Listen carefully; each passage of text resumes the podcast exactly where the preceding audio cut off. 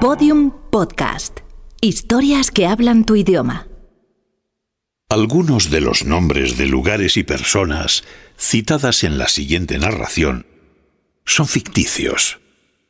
Las voces de algunas de ellas no son las originales. La veracidad de los hechos que se relatan queda sujeta a la opinión personal y única de quienes narran o escuchan.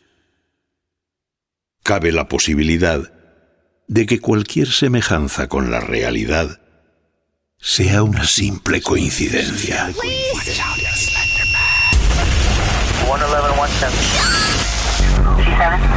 We don't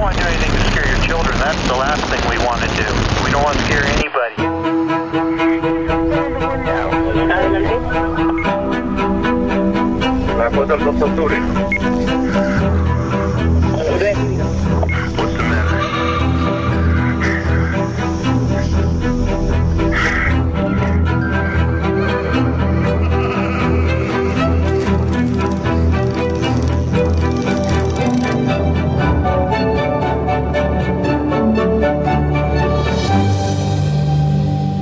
Leyendas urbanas.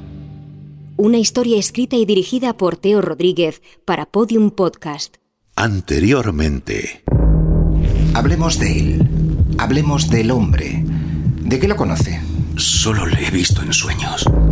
No, mi hijo nunca me habló de un hombre que se le apareciera en sueños, ni antes ni después de la muerte de su amiga. No hacía falta que dijera nada para saber lo que pasaba. Lo que ese malnacido hizo, Había días en los que llegaba con un golpe, no supe nada. un ojo, el brazo. No me enteré de nada hasta que... Esos hijos de puta que abusan de sus hijos. ¿Eso es lo que quiere? ¿Hablar de mi padre? ¿Por qué no me pregunta directamente y se deja de gilipolleces? ¿Cree que todo lo que ha pasado es por mi padre? ¿Cree que es por él? Esto es solo un dibujo. Me parece que sé dónde quiere llegar. No entiende nada y se equivoca. Señor Díez, confíe en mí. Muy bien. Adelante. Episodio 4. El payaso de la mecedora. La locura es relativa. Depende de quién encierre a quién en la jaula. Ray Bradbury.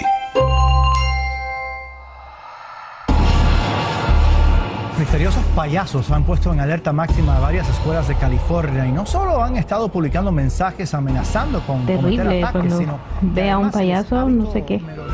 Pensaría porque o quién está atrás de esa máscara. Escuelas de al menos seis ciudades de California amanecieron en alerta ante amenazas cibernéticas de supuestos payasos. Ras Smith, escritor, músico. ¿Te gustan los payasos? A mí me encanta. Tengo que decir que tengo como, como dos, dos... Tengo que aclarar, aclarar dos puntos. El primero es... eh, me encantan porque por todo el mundo del creepypasta que representan.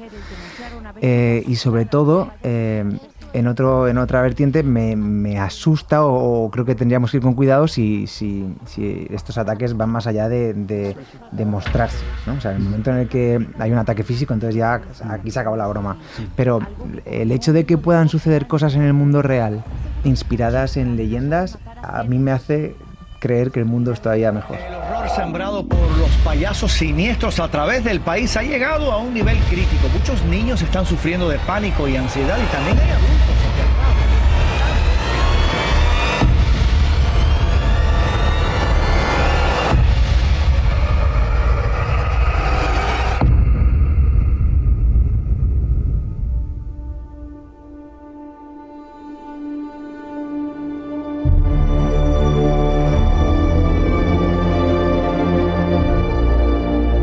José Luis Cardero, antropólogo y doctor en ciencias políticas y sociología. El disfraz, la máscara. Bueno, la máscara es en, en realidad es una, una forma sustitutiva de la cabeza. La cabeza, mm, la cabeza si se quiere, la parte delantera de la cabeza, ¿no? la cabeza es una unidad, ¿no? Una unidad eh, tanto fisiológica como anatómica. Pero la máscara también, la máscara también, porque mm, siempre que se, que, se quiere representar a un ser del otro mundo, eh, comúnmente se lo suele representar mediante una máscara. Es decir, las máscaras que mm, tú te puedes poner delante de, tu propia cara eh, eh, son como una especie de, de, aposición entre el ser del otro mundo y tu propio ser, ¿no? O también puede ser, según la cultura chamánica, según la tradición chamánica, una eh, forma de desdoblamiento, que es muy importante. El desdoblamiento y la transformación son dos fenómenos importantísimos en el tránsito chamánico. Entonces, cuando el tránsito chamánico se produce, se produce este desdoblamiento, es decir, que eh, es como si se produjera eh, que el cuerpo se desdoblara, se, se apareciera otro cuerpo igual, idéntico, y la máscara es lo que acompaña a ese desdoblamiento, ¿no? porque representan ambos la transformación. Y ha sido tomado así en todas las, eh, vamos, siempre que hay eh, pues una, colectividad enmascarada, eh, es una colectividad transformada. Bien porque están en vías de un camino iniciático que les transformará definitivamente, o bien porque se han transformado ya y ya representan, por ejemplo, a esos otros seres que son ajenos a lo humano.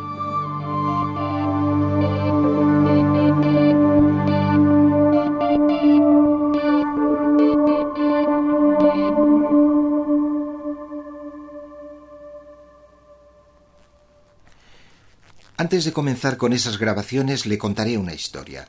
Nos servirá para después. Se trata de un paciente que una vez ocupó el asiento que hoy ocupa usted. ¿Qué hay de su ética profesional? ¿También contará a otros lo que yo le cuento? Cuando lo escuche me entenderá. Confía en mí. Muy bien. Adelante. ¿Le gustan los payasos? ¿Va en serio? ¿A qué se refiere? ¿De verdad me está preguntando si me gustan los payasos? ¿Es un rollo suyo para hacer una regresión o algo así? No, ni mucho menos. Ni tan siquiera sé si a usted le gustaban de pequeño o si le daban miedo. ¿Quiere perder toda la hora hablando de payasos? Ya le he dicho que al final me entenderá. Diga lo que diga, terminará diciendo lo que usted quiera, así que adelante. Sucedió hace unos años, seis o siete, en uno de los barrios más ricos de la capital. Pero antes de comenzar, quiero que me responda a la pregunta que le hacía hace unos minutos. ¿Le gustan los payasos? Venga, señor Díez, conteste. Es una pregunta sin truco. No tiene nada que ver con su caso, al menos directamente. ¿Directamente?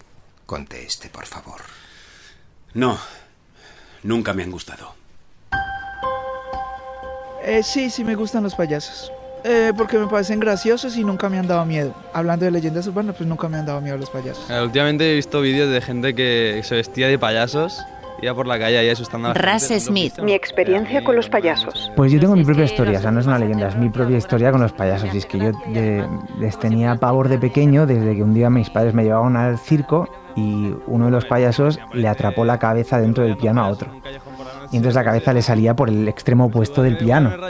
Y a mí eso me dio tanto miedo cuando lo vi. O sea, por mucho que fuera un truco, tío, éramos niños, ¿sabes? O sea, tú no puedes ponerle a un niño una escena así de gore.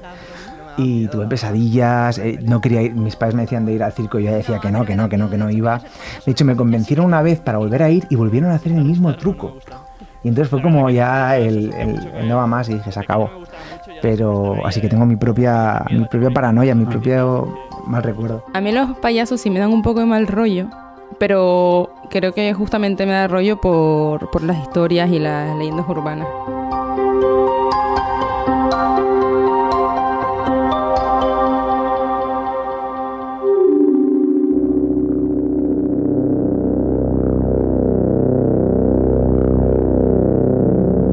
Caras pintadas con grandes sonrisas rojas, ropas de llamativos colores y gestos exagerados acompañados de risas histéricas.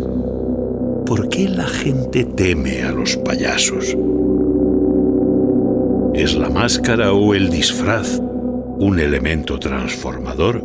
José Luis Cardero. Es curioso, pero este tipo de cosas eh, fueron también cogidas por sociedades como las Mannerbunde, las sociedades eh, masculinas eh, de, la, antigüedad, del, paleolítico, estudiadas por Otto Offler, y también por los berserkir, que eran como una especie de guerreros que perdían todo control, absolutamente en un momento de la batalla perdían todo control y se transformaban auténticamente. Y su cara se mm, convertía en una máscara, ¿no? Era como si fuera una máscara, es decir, que era como una especie de mm, transposición de la personalidad. Había un rato de tranquilidad en el que, según dicen las leyendas, era un poco prudente acercárseles, porque eran peligrosos, eh, de repente ese proceso mm, se aceleraba y el guerrero de repente perdía todo control, se transformaba en un ser completamente diferente y arrasaba con todos sus enemigos. No le hacían efecto ni las espadas, ni las lanzas, ni el fuego, ni, ni nada de lo que le pudieran lanzar y machacaba todo lo que encontraba por delante hasta que mm, se producía el sopor. De repente se quedaba quieto y se producía como una especie de sopor en el cual volvía otra vez la transformación en sentido contrario y la máscara desaparecía.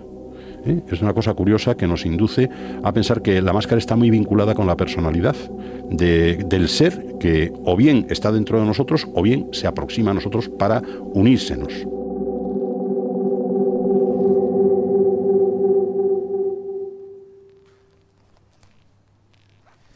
En la casa vivía una familia. El padre y la madre salieron a cenar un sábado por la noche. Dejaron a su hija de dos años con la niñera una chica de 17 años a la que habían contratado en otras ocasiones. La misma... Perdone que le interrumpa. No sé si quiero que siga. No me gusta. ¿Qué no le gusta? Creo que sé por dónde va y no me gusta. Dígamelo entonces. Al hablar de una familia, me acuerdo de la mía.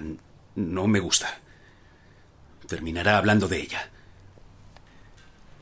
Déjeme continuar. Se lo pido, por favor.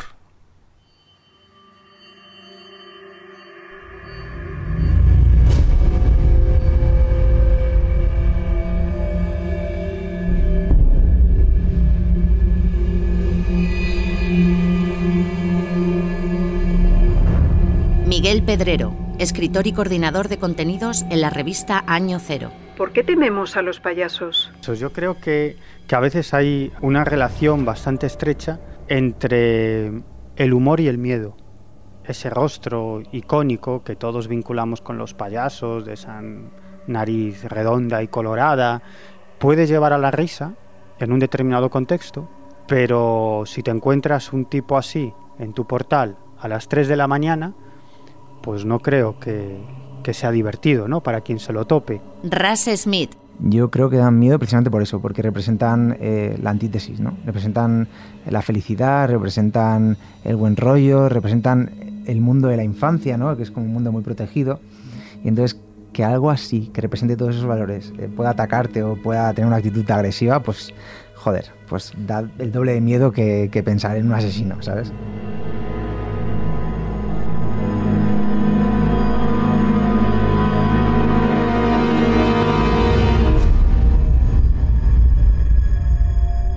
Efecto valle inquietante. Un fenómeno en el que un objeto que tiene apariencia humana produce una sensación de inquietud y malestar en quien lo observa. Se trata de una reacción refleja e inevitable. Cristina Bushel, psicóloga y directora del Centro Bushel de Psicología y Formación. Los niños tienen diferentes miedos evolutivos y sobre todo lo que al final acaban teniendo miedo es a, no poder distinguir eh, las emociones con, lo que están viendo, con la realidad. Entonces a lo mejor eh, ver la cara de un payaso que está estática, que no está representando ningún tipo de emoción y de pronto se ríe, esa descompensación entre la emoción y la cara del payaso es lo que genera desconfianza, genera malestar en niños y en adultos. Eh, a una persona normal, a la vez que tiene una cara muy seria y de pronto se empieza a reír mm, sin motivo, te crea esa desconfianza de, bueno, ¿y qué está pasando aquí? Entonces lo que da más miedo a lo mejor también es pues el pelo, que es extraño, los colores estridentes. Eh, esas cosas son las que al final no, no están en contacto con la realidad y las que crean malestar. Jesús Ortega, periodista y director del Dragón Invisible en Castilla-La Mancha Media. Pero si nos remitimos al miedo irracional a los payasos, eh, catalogado incluso como fobia, la caurofobia, pues parece que tiene su origen en una palabra griega que hacía referencia a un término cuyo significado era aquel que va sobre zancos, puesto que antiguamente eran numerosas las ocasiones en las que los bufones y más tarde los payasos tal y como los conocemos hoy en día, pues iban precisamente sobre, sobre zancos. Hay estudios, hay estudios, uno de ellos de la Universidad de Sheffield, que incide en que esta fobia incide sobre todo en los niños, pero también hay casos en adolescentes y adultos. Yolanda García, directora de En la búsqueda. Había una vez una niñera que cada sábado por la noche iba a la casa de la misma familia para cuidar a los niños. Ella conocía bien a la familia y disfrutaba de sus relajantes noches de sábado, ya que los niños se comportaban muy bien. Como siempre, a las 8 de la tarde fue en coche camino a la casa. Ellos la saludaron en la puerta, le dijeron que cogiese lo que quisiera de la nevera y se fueron a pasar la noche fuera. La chica fue dentro y se sentó en el sofá. El más pequeño de los niños estaba durmiendo, mientras el otro jugaba silenciosamente en un rincón. El más pequeño de los niños Al hablar de una familia, mientras el otro jugaba silenciosamente me acuerdo de la en un mía. rincón. No me gusta. Terminará hablando de ella. Déjeme continuar. Se lo pido, por favor. La niñera estaba en la planta inferior. Veía la televisión. Entonces escuchó algo. Bajó el volumen y volvió a escucharlo. Era como si algo se arrastrara por el suelo. Entonces escuchó el llanto del niño. La niñera fue arriba, lo calmó y lo tapó con las sábanas. Cuando el pequeño ya se había calmado, antes de salir de la habitación se giró y entonces allí estaba. De pie, en la esquina más lejana de la habitación, había sentado en la mecedora el muñeco tamaño real de un payaso. Su pálida cara le sonreía con una macabra sonrisa carmesí, y su exagerada nariz hundía sus labios estirados en las sombras. La joven salió de la habitación y corrió a buscar su teléfono. Marcó al padre del niño. No le importó interrumpir la cena. Ella le dijo, Perdone que le moleste, pero es que David está muy nervioso, no quiere dormirse y yo creo que es porque le da miedo el payaso que tiene sentado en su habitación. ¿Podría quitarlo o ponerle una sábana encima? Entonces el padre contesta. Coge a mi hijo y sal de la casa ya. Coge a mi hijo y sal de la casa inmediatamente. No tenemos ninguna figura de payaso en casa. aterrorizada. La niñera cogió a los niños y arrancó a correr. David, levántate. Vámonos, corre. Vámonos, David, levántate.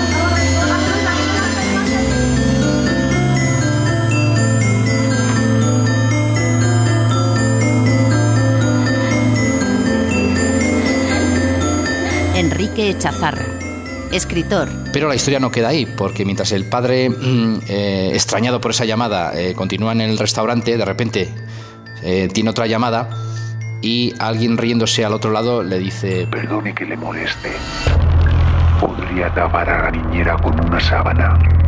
Es que me da miedo.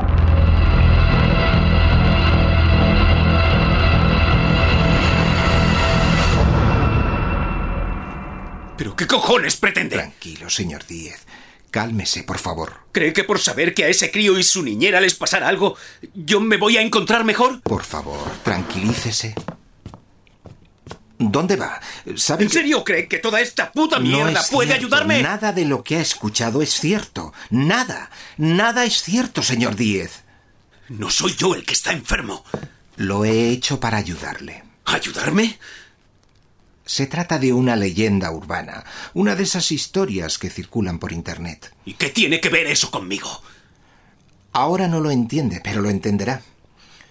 ¿Ha escuchado hablar de esos jóvenes que se disfrazan de payasos y, y van por ahí atemorizando a quienes se cruzan con ellos? Sigo sin entender. Son solo historias, y estas historias evolucionan, se adaptan. La gente se empeña en hacerlas reales, y si no lo logran, entonces las imitan. ¿Me entiende ahora?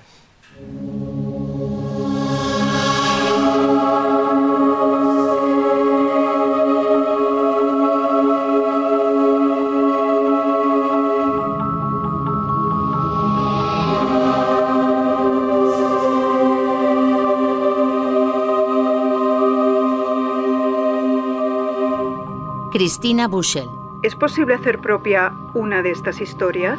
Y se puede crear una ideación muy obsesiva en la que la persona lo que tenga es mucha ansiedad porque esté todo el rato pensando que esto le va a ocurrir, que puede ocurrir en cualquier momento, que, y que más va a ser a él y se puede imaginar los escenarios más truculentos que te puedes imaginar y eso, Mm. claro, le, le genera malestar.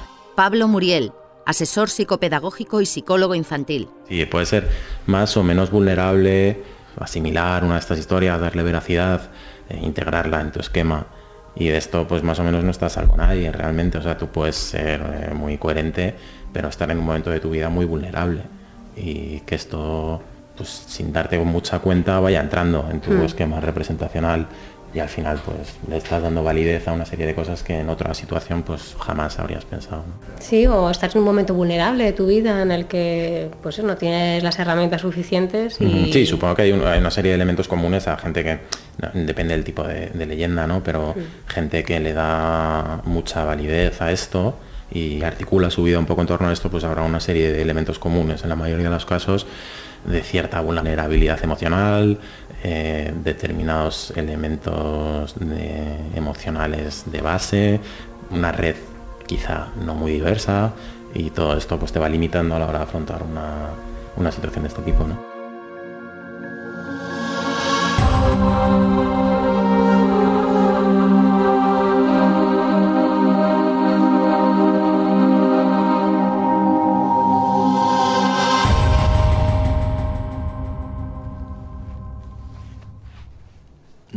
Estoy diciendo que se las invente a propósito, pero sí hay ciertos factores que dan pie a que usted las crea reales.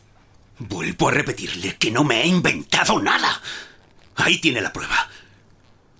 ¿Las grabaciones? Sí, las putas grabaciones. ¿Por qué hizo estas grabaciones? Para probar que no mentía. ¿Y por qué no iban a creerle? Él me lo dijo. ¿El hombre de sus sueños? ¿Y no piensa que afirmar que alguien le guía en sueños hace más increíble lo que cuenta? Me cago en la puta, joder. Para esto están las grabaciones. Ahí las tiene. Ahí las tiene. Olvídese del puto hombre y escuche las putas grabaciones. Muy bien, señor Diez. Escucharemos esas grabaciones. Pero entenderá que debo hacerle preguntas. Pregunte lo que quiera. ¿Cuándo toma la decisión de realizarlas? Tres o cuatro semanas después del incendio. Cuatro. Cuatro semanas después. ¿Alguien más lo sabía? No, él me... Puede ser franco. Lo único que quiero es la verdad. Puede confiar en mí. Él me dijo que no dijera nada a nadie hasta que Claudia me dijo que sería lo mejor. Y toda esa gente que aparece en las grabaciones... eh, ¿El hombre le habló de esas personas? Solo de las que podían ayudarme. ¿Puede ser más concreto? Me habló de Martín. Bueno, no sabía que se llamaba Martín. ¿Cómo dice? No sabía cómo se llamaba. Él me dijo que quería que lo llamara así. El resto ya lo sabrá si ha escuchado las grabaciones. Muy bien, hablemos de las grabaciones.